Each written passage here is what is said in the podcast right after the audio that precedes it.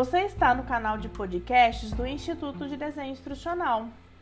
No episódio de hoje, vamos compartilhar com você dicas para promover comunidades de aprendizagem. Os seres humanos são sociais por natureza. Preferem a companhia de outras pessoas, principalmente quando precisam expandir os seus conhecimentos e lidar com tarefas complexas. Então, investir no desenvolvimento de comunidades de prática, de comunidades de aprendizagem ativa, é uma solução super assertiva.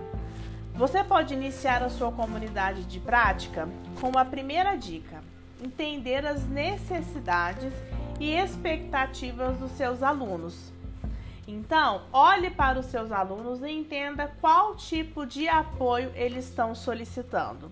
Você pode aprender muito sobre a persona e desenhar uma comunidade de apoio online que vai estimular o aprendizado contínuo. A segunda dica é você escolher de maneira super assertiva a plataforma. Observe os seus alunos, eles passam muito tempo no smartphone, preferem colaborar usando o computador? Então, escolher aí a plataforma, o recurso de apoio a tecnologia é condição importante para sua comunidade é, engrenar. A terceira dica é criar diretrizes de comunicação. Várias pessoas conversando ao mesmo tempo, tensões podem acontecer.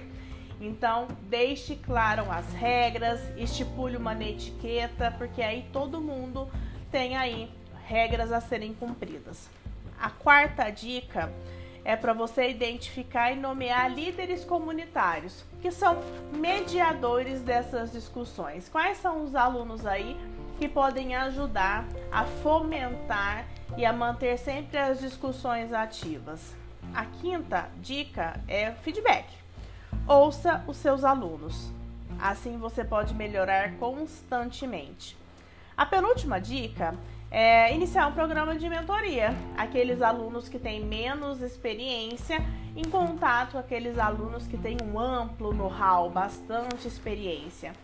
E a última dica é a mais importante: criar uma cultura de aprendizagem colaborativa, contínua. Assim, com certeza, as comunidades de aprendizagem serão o apoio que você precisava para engajar os seus cursos online.